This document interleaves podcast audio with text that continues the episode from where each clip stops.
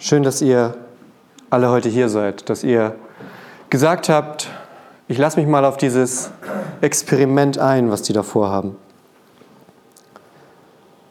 Und ich möchte heute zu einem Thema sprechen. Das Thema heißt das Unbekannte wagen. Das soll das Thema heute sein.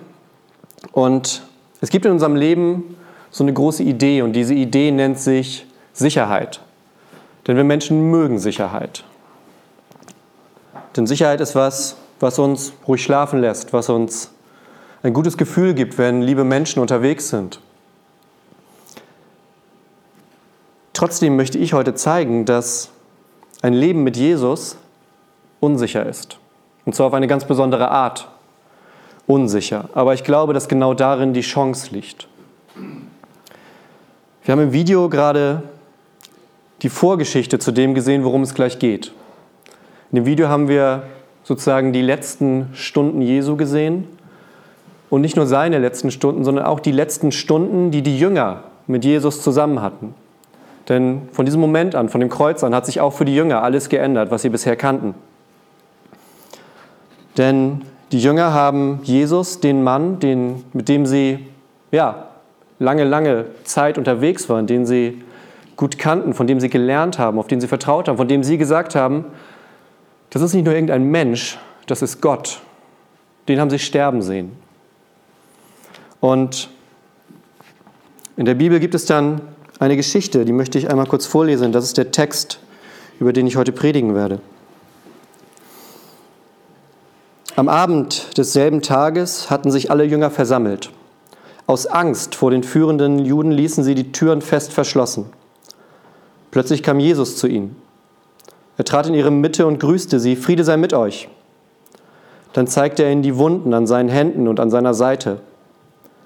Als die Jünger ihren Herrn sahen, freuten sie sich sehr. Und Jesus sagte noch einmal, Friede sei mit euch. Wie mich der Vater gesandt hat, so sende ich jetzt euch. Und nach diesen Worten hauchte er sie an und sprach, empfangt den Heiligen Geist. Wem ihr die Sünden erlasst, dem sind sie erlassen. Und wem ihr Schuld nicht vergebt, der bleibt schuldig. Thomas, einer der zwölf Jünger, der auch Zwilling genannt wurde, war nicht dabei. Deshalb erzählten die Jünger ihm später, wir haben den Herrn gesehen. Doch Thomas zweifelte, das glaube ich nicht. Ich glaube es erst, wenn ich seine durchbohrten Hände gesehen habe. Mit meinen Fingern will ich sie fühlen und meine Hand will ich in seine Wunde an seiner Seite legen. Acht Tage später hatten sich die Jünger wieder versammelt. Diesmal war Thomas bei ihnen. Und obwohl sie die Türen wieder abgeschlossen hatten, stand Jesus auf einmal in ihrer Mitte und grüßte sie. Friede sei mit euch. Dann wandte er sich an Thomas. Leg deinen Finger auf meine durchbohrten Hände und sieh sie dir an. Gib mir deine Hand und lege sie in die Wunde an meiner Seite. Zweifle nicht länger, sondern glaube. Und Thomas antwortete, mein Herr und mein Gott. Da sagte Jesus, du glaubst, weil du mich gesehen hast. Wie glücklich können sich erst die schätzen, die mich nicht sehen und trotzdem glauben.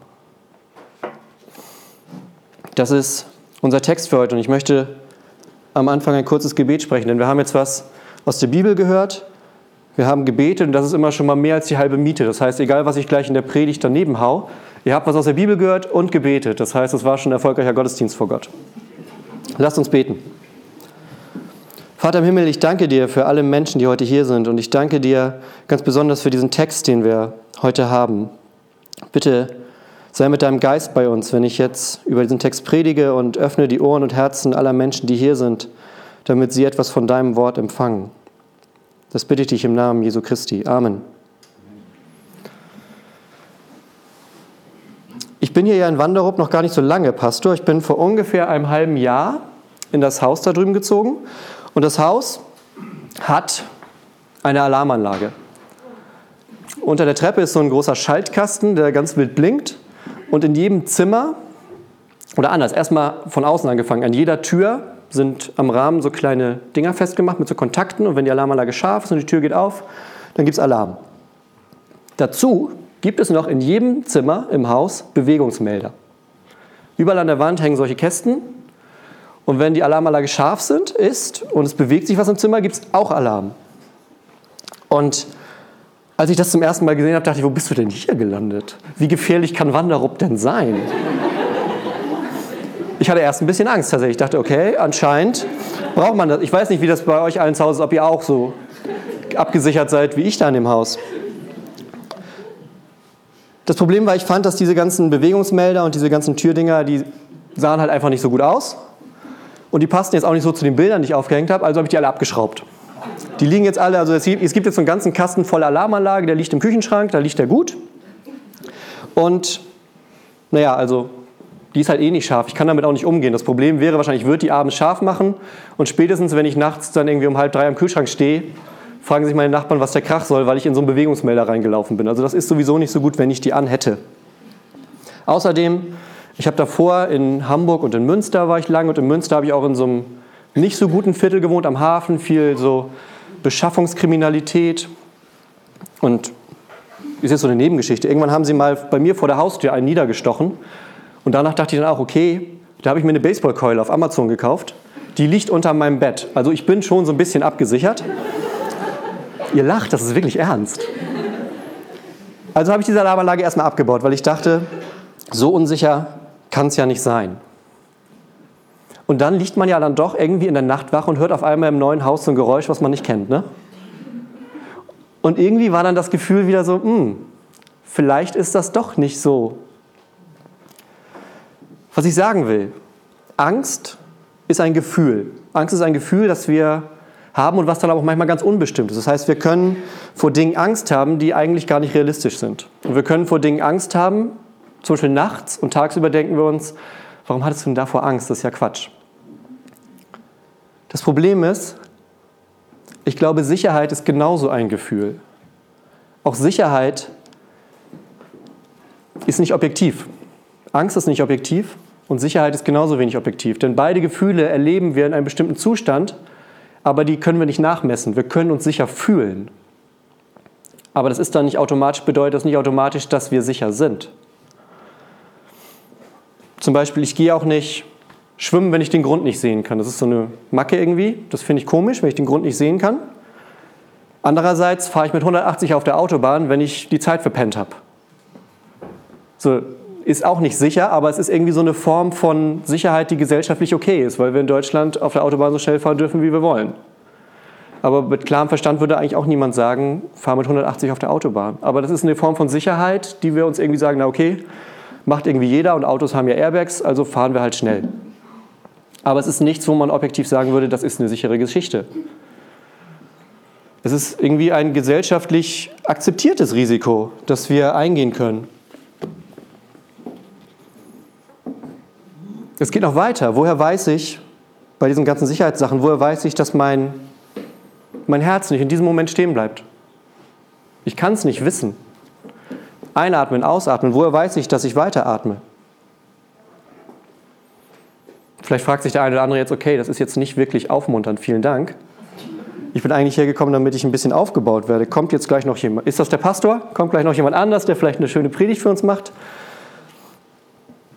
Oder aber wir merken, dass es bei diesen ganzen subjektiven Gefühlen von Sicherheit und Risiko und Angst, dass es daneben noch was anderes gibt, dass es etwas gibt, was ja, das Wahre ist oder was das Richtige ist, nämlich Vertrauen. Denn im Endeffekt bei Sicherheit vertrauen wir auch nur. Wir glauben, dass wir sicher sind. Wir haben dann ein Gefühl von Sicherheit. Und ich glaube, ich behaupte, dass der Glaube an Gott die größte Sicherheit ist, die wir haben können. Denn so ein Leben, das Leben, das wir jetzt leben, das ist kein Leben voll von Sicherheit. Das ist ein zerbrechliches Leben. Jedes Leben ist zerbrechlich. Man muss nur ein neugeborenes Kind sehen und man weiß, was mit zerbrechlichem Leben gemeint ist. Und ich glaube nicht, dass Jesus gekommen ist, um uns die Form von Sicherheit zu bringen, die wir langläufig als Sicherheit beschreiben. Jesus bringt uns nicht die Sicherheit, so wie wir die langläufig definieren. Und Jesus ist auch nicht gekommen, um uns Alarmanlagen und Sicherheitsgurte zu verkaufen. Und er ist auch nicht gekommen, um unser Leben nach unserem Plan zu erfüllen, so wie wir uns das häufig vorstellen, wie wir uns ein Leben vielleicht in die Zukunft hin planen und dann sagen, okay Gott, so soll das jetzt, bitte segne genau diesen Weg, denn das ist der Weg, den ich gehen möchte. Auch da sagt Jesus manchmal, naja, aber ich habe eigentlich was anderes mit dir vor. Denn Jesus ist gekommen, um unsere Seele zu füllen. Jesus ist gekommen, um uns Sinn im Leben zu geben. Und er ist vor allem gekommen, um uns zu Gott zurückzubringen. Ich möchte jetzt kurz auf den Text eingehen, den wir gerade hatten.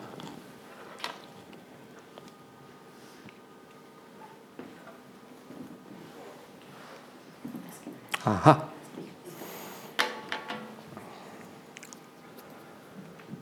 Schauen wir uns einmal die Apostel an, die Jünger, die mitgekriegt haben, dass Jesus am Kreuz gestorben ist. Denn mehr wissen sie noch nicht.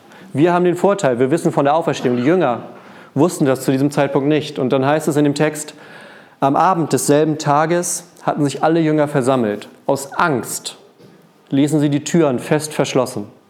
Das ist das, was die Jünger machen, nachdem sie Jesus haben sterben sehen. Sie haben Angst und schließen sich ein. Drei Tage ist Jesus zu diesem Zeitpunkt nicht mehr bei ihnen. Und ich glaube, dieses Einschließen, das ist ja auch so ein Bild, was dahinter ist, das ist auch eine Reaktion, die wir haben, wenn wir meinen, dass wir die Kontrolle verlieren. Kontrollverlust macht uns Angst und diese Angst führt dazu, ja, dass wir so ein bisschen so einen Raum schaffen wollen, in dem wir die Kontrolle noch haben. Und je kleiner dieser Raum ist, umso besser können wir die Kontrolle haben. Und diese Jünger, elf erwachsene, gestandene Männer, schließen sich in einem Zimmer ein zusammen. Kurz vorher, ein paar Tage vorher, sah das noch ganz anders aus. Da sagten die Jünger, los Jesus, wir verändern die Welt. Wir sind mit dir und du gehst voran, wir folgen dir, egal wohin du gehst. Du bist der Messias, du bist zu uns gekommen, um unser Volk zu befreien, um die ganze Welt zu befreien. Du bist der, an den wir glauben, der, auf den wir gewartet haben. Da war Feuer, da war Elan. Nichts hätte die aufhalten können eine Woche vorher. Revolution. Und dann kommt das Kreuz. Und das Kreuz steht immer da, wo man es eigentlich nicht braucht, denn das Kreuz ändert immer alles. Und dann sitzen die Jünger in ihrer Kammer und sagen, ist jetzt alles vorbei? Kommen sie jetzt auch, um uns zu holen? Werden auch wir gekreuzigt? Was sollen wir jetzt machen? Wir bleiben einfach hier und warten, bis alles vorbei ist. Aber das ist genau das, diese Reaktion darauf. Genau das ist unsere menschliche Natur. Es ist eure Natur und genauso ist es meine Natur. Denn auch ich will diese Illusion von Sicherheit haben in meinem Leben. Ich will diese, dieses Gefühl haben, dass es sicher ist. Dass es diesen kontrollierbaren Raum gibt, in dem nichts passiert, was ich nicht möchte. Weil da, genau da habe ich die Kontrolle. Ich weiß, was passiert und nichts kann mich aus der Bahn werfen.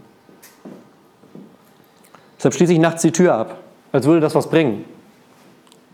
Ich mache nachts zweimal schließe ich rum und mache diese kleine Kette vor. Als würde das, mein Haus hat irgendwie 50 Fenster. Wenn da jemand rein will, dann kommt er rein, da braucht er nicht mal die Tür für. Aber ich habe die Illusion, dass ich nachts, wenn ich denke, hast du abgeschlossen, gehe ich lieber noch mal runter und gucke nach. Weil ich denke, nachts schließen wir besser die Tür ab, weil mir das ein Gefühl, eine Illusion im Endeffekt von Sicherheit gibt. Und was macht Jesus in der Geschichte? Die Jünger schließen sich ein aus Angst. Er steht auf einmal mitten im Raum. Und die Jünger schreien vielleicht, weil er steht auf einmal mitten da. Dem Text sagt nichts davon, dass er die Türen aufmachen muss. Und der Auferstandene, der taucht andauernd in den Texten vor Himmelfahrt irgendwo auf. Der muss keine Türen mehr aufmachen, der ist einfach da. Und Jesus sagt, bleibt ruhig. Also so ungefähr. Er sagt, das ist so eine typische Jesus-Antwort. Plötzlich trat Jesus zu ihnen. Er trat in ihre Mitte und grüßte sie, Friede sei mit euch. Das ist so ein typischer Jesus-Satz, Friede sei mit euch. Und die Jünger sehen diesen Mann zum ersten Mal wieder, mit dem sie die ganzen Jahre unterwegs waren, den sie ja, im wahrsten Sinne des Wortes vergöttert haben. Und hier stimmt das Wort tatsächlich mal. der Mann, von dem sie glauben, auf den sie ihr Vertrauen gesetzt haben und den sie dann haben sterben sehen, der steht auf einmal wieder in ihrer Mitte. Alles ist sozusagen wieder wie in der Woche davor, alles ist wieder gut. Und Jesus sagt, nee, alles kommt her, ihr könnt die Wunden anfassen, hier meine Hände, guckt, fasst das an, ich bin der, den ihr kennt, ihr habt mich sterben sehen, ich bin wieder da. Wisst ihr, warum Jesus in der Geschichte nicht durch die Tür kommt, sondern direkt durch die Wand? Jesus kommt direkt durch die Wand, damit wir uns nicht mehr hinter dieser Wand verstecken können. Die Wand zählt für ihn nämlich nicht. Jesus zeigt, diese Mauer, die ihr da gezogen habt aus eurer Angst, die zählt gar nicht. Die braucht ihr gar nicht. Das zeigt er seinen Jüngern. Und dann im Text, eine Woche später, was passiert? Wer sitzt wieder hinter der Mauer acht Tage später? Genau. Die Jünger. Und wir genauso. So sind wir. Jesus könnte hier körperlich auftauchen. Wir könnten ihn anfassen. Wir könnten den Finger in die Wunde legen. Und wenn er geht, verflüchtigt sich manchmal auch dieses Gefühl von Sicherheit wieder. Eine Woche später, die Jünger verstecken sich wieder ängstlich hinter ihren verschlossenen Türen, weil sie nicht wissen, wie sie mit der Welt da draußen jetzt klarkommen sollen. Langsam ziehen sie sich zurück und sagen, okay, er war da, aber irgendwie ist er jetzt auch wieder weg. Und ich weiß gar nicht, was ich jetzt machen soll. Das machen wir, weil wir Angst haben. Weil wir Angst haben, die Kontrolle zu verlieren. Und dann gibt es noch diesen einen Extra-Jünger, der dabei ist. Thomas, der, ich weiß nicht, vielleicht bei Starbucks war oder so, als Jesus das erste Mal gekommen ist. Und Inzwischen ist er wiedergekommen, aber er glaubt es nicht. Er kommt zurück und er glaubt es einfach nicht. Die anderen Jünger waren hinter der Mauer, weil sie Angst haben. Thomas ist anders. Thomas war nicht hinter der Mauer, weil er Angst hat. Thomas ist enttäuscht. Thomas ist verletzt. Er ist so sehr in der Seele verletzt, dass er sich sagt, ich glaube das alles nicht, außer ich kann es anfassen. Ich dachte, Jesus ändert was. Ich dachte, die Welt ist neu, jetzt wo er da ist. Aber ich war da draußen, es sieht noch genauso aus wie vorher.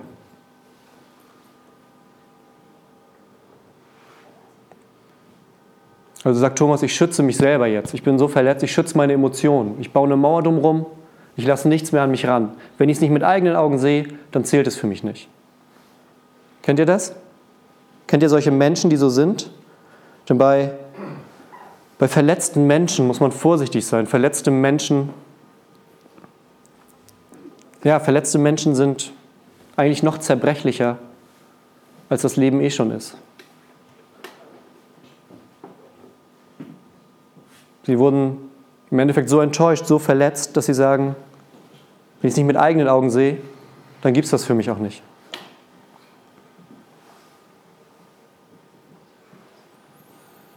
Thomas hat alles auf Jesus gesetzt und wurde enttäuscht, weil Jesus gestorben ist.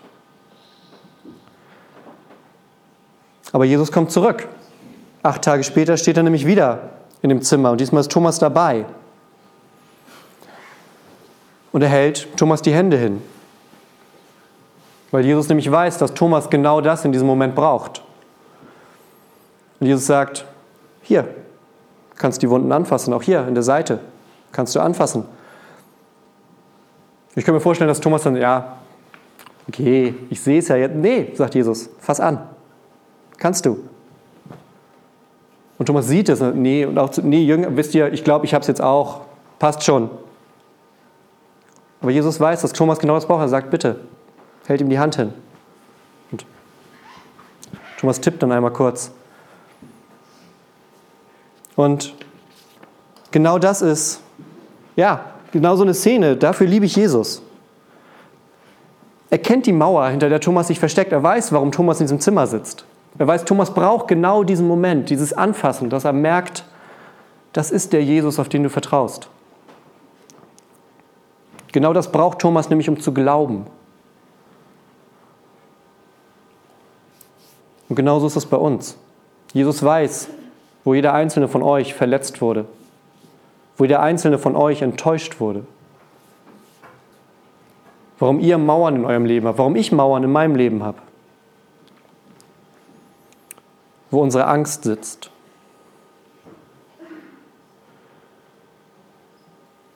Irgendwo ganz tief hinten in, hinter einer Mauer in uns. Und diese Mauer muss durchbrochen werden. Und Jesus kommt, um diese Mauern zu durchbrechen, um uns zu befreien von alter Schuld, von Dingen, die auf uns lasten, Gewohnheiten, Verletzungen. Und bei uns sitzen solche Dinge häufig tief, weil wir sie eben nicht nach außen lassen wollen, weil wir uns schämen oder weil wir sagen, das ist ein Teil von mir, den möchte ich eigentlich gar nicht haben, also packe ich den ganz nach hinten, aber so werde ich ihn nie los. Und deshalb frage ich, was bringst du heute mit hierher? Was ist es bei dir, das irgendwo hinter einer Mauer verborgen sitzt? In einem Zimmer eingeschlossen? Vielleicht aus Angst, aus Enttäuschung, aus Verletzung, aus Scham. Was bringst du heute mit?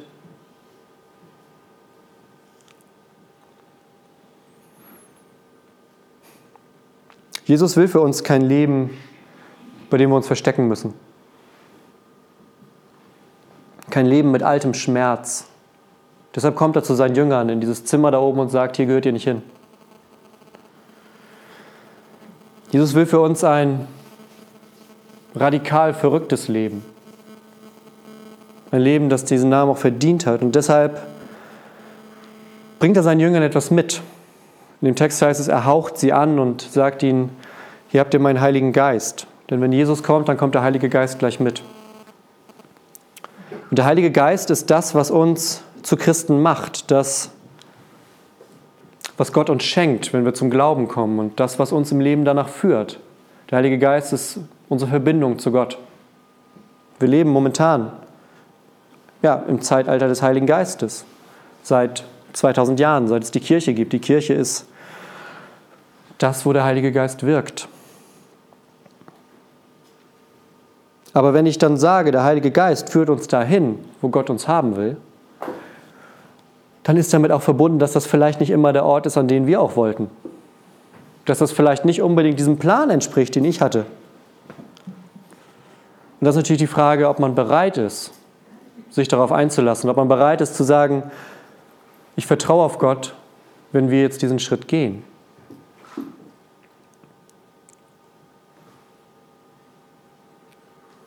Unsere Sicherheit hängt dann in einem solchen Moment nicht von unseren äußeren Umständen ab, hängt nicht davon ab, was wir uns aufgebaut haben, was wir gemacht haben, wie viele Schlösser wir an den Türen haben, wie viele Alarmanlagen und Bewegungsmeldern. Unsere Sicherheit liegt immer in Gottes Hand. Von da haben wir unser Leben und da werden wir auch einiges Tages hin zurückgehen als Christen.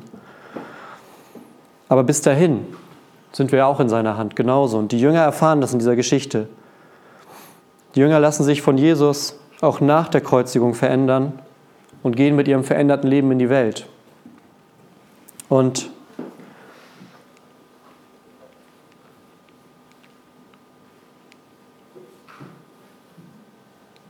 Aha. Jesus sagt einen Satz zu seinen Jüngern. Jesus sagte noch einmal, Friede sei mit euch. Wie mich der Vater gesandt hat, so sende ich jetzt euch. Und das ist der gefährlichste Satz, den Jesus jemals zu jemandem gesagt hat.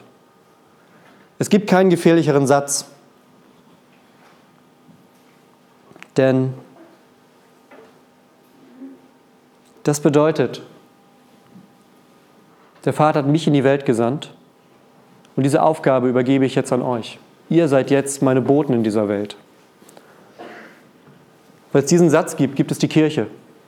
Die Kirche gibt es, man hätte auch nach der Kreuzigung sagen können und nach der Auferstehung, okay, war schön, es hat sich was geändert, aber mehr müssen wir jetzt nicht machen. Aber Jesus hat gesagt, nein, ich schicke euch in die Welt als Gemeinschaft, als Glaubende, damit ihr den Menschen weitererzählt, damit ihr bei den Menschen seid. Und die Welt ist unsicher. Das weiß Gott, das weiß Jesus, das wissen wir alle. Aber unsere Sicherheit liegt bei Gott.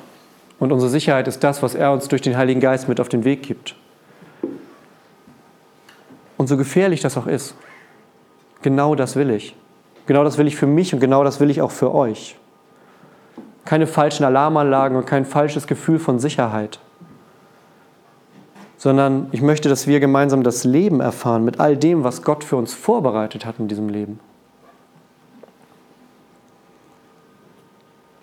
Und das ist heute die Herausforderung. Die Herausforderung, von der ihr vielleicht gar nicht wusstet, als ihr heute hergekommen seid. Denn Gott fordert uns immer wieder heraus. Er fordert uns durch sein Wort, durch seinen Geist heraus. Und jetzt ist natürlich die Frage, ob du bereit bist, das Bekannte zurückzulassen, diesen kleinen Raum, in dem du dich vielleicht eingeschlossen hast. Aus Angst, aus Verletzung, aus alten Geschichten, ob du bereit bist, das loszulassen. Ob du bereit bist, dich dafür auf Gott einzulassen. Bereit bist, die Welt mit neuen Augen zu sehen. Denn auch wir sind in der Geschichte mit drin. Wir sind da, ganz am Ende, der letzte Vers von heute. Da sagte Jesus zu Thomas, du glaubst, weil du mich gesehen hast. Wie glücklich können sich erst die schätzen, die mich nicht sehen und trotzdem glauben. Das sind wir, die nicht sehen und trotzdem glauben. Dieser Glaube, den wir durch den Heiligen Geist vermittelt bekommen haben. Und ich möchte, dass wir heute diese Herausforderung in unserem Leben festhalten miteinander. Schließt mal die Augen. Wer mag, schließt jetzt die Augen. Ich schließe die Augen auch. Und als ich eben von diesen Räumen geredet habe, vielleicht hat der eine oder andere von euch da etwas Bestimmtes gesehen. Vielleicht waren da Bilder von Dingen aus der Vergangenheit oder aus dem Leben jetzt gerade, die irgendwie zu diesem Bild von diesem verschlossenen Raum passen. Die dazu passen, wenn ich sage, diese alten Geschichten, die dich eigentlich gefangen halten und die da nicht hingehören. Vielleicht denkst du jetzt gerade genau daran. Aber vielleicht hörst du auch, wie Jesus sagt, Friede sei mit dir. Ich bin gekommen und so wie mich der Vater geschickt hat, so will ich dich schicken. Und selig bist du, wenn du glaubst, ohne mich mit eigenen Augen gesehen zu haben. Und vielleicht spürst du das jetzt gerade in deinem Herzen, diese Worte. Dann ist das jetzt so ein ganz besonderer Moment in deinem Leben, so ein Moment, wo du sagen kannst, Gott, hier bin ich und ich bin bereit für dich. Vielleicht zum ersten Mal, vielleicht nach längerer Zeit oder vielleicht auch einfach, um es heute nochmal neu über dein Leben auszusprechen. Ich werde jetzt gleich ein Gebet für uns alle sprechen und es ist auch immer sowieso das Angebot, dann nach dem Gottesdienst kann man zu Günther kommen oder kann auch zu mir kommen, wenn, das, wenn die Nachfrage nach Gebet ist. Wir beten auch für die Leute hier in der Gemeinde. Vielleicht spürst du genau heute, dass etwas in dir in diesem Raum heute vor Gott gebracht werden soll. Dann machen wir das jetzt. Lasst uns beten. Gott, wir sind hier in deinem Haus versammelt. Wir sind hier als deine lebendigen Steine versammelt, an einem Ort, der schon so viel Geschichte hat. In diesen Bänken wurde so viel geweint, so viel gelacht, so viel gefeiert und getrauert. Und heute sitzen wir hier mit unserer eigenen Geschichte, mit dem, was wir aus unserem Leben mitbringen, Gott. Und ich bitte dich, dass du, wenn jetzt hier Menschen sind, die sagen, Gott, ich möchte Dinge vor dich bringen, ich möchte, dass du mir Dinge abnimmst, damit ich leichter leben kann, dass du Dinge, die mir Reue bereiten, Dinge, die ich loswerden möchte aus meinem Leben, für die ich mich schäme, dann möchte ich, dass du das jetzt von diesen Menschen nimmst und mit durch ein Gefühl des Friedens, durch ein Gefühl austauscht, das sagt, ich bin bei dir, mein Kind, ich bin bei dir, mein Sohn, ich bin bei dir, meine Tochter. Gott, genau das ist dieser Moment für manche Leute gerade in ihrem Leben, an dem sie merken, dass du da bist. Und dafür bin ich dir dankbar. Ich bitte dich, zeige dich diesen Menschen heute und in den nächsten Tagen ganz besonders. Gott, ich danke dir für Jesus Christus, den du zu uns gesandt hast. Und noch mehr danke ich dir dafür, dass du uns jetzt in die Welt schickst, damit wir davon erzählen, was du für uns bedeutest. Danke, dass du uns durch Jesus erlöst hast und mit dem Heiligen Geist durch diese Welt führst. Amen.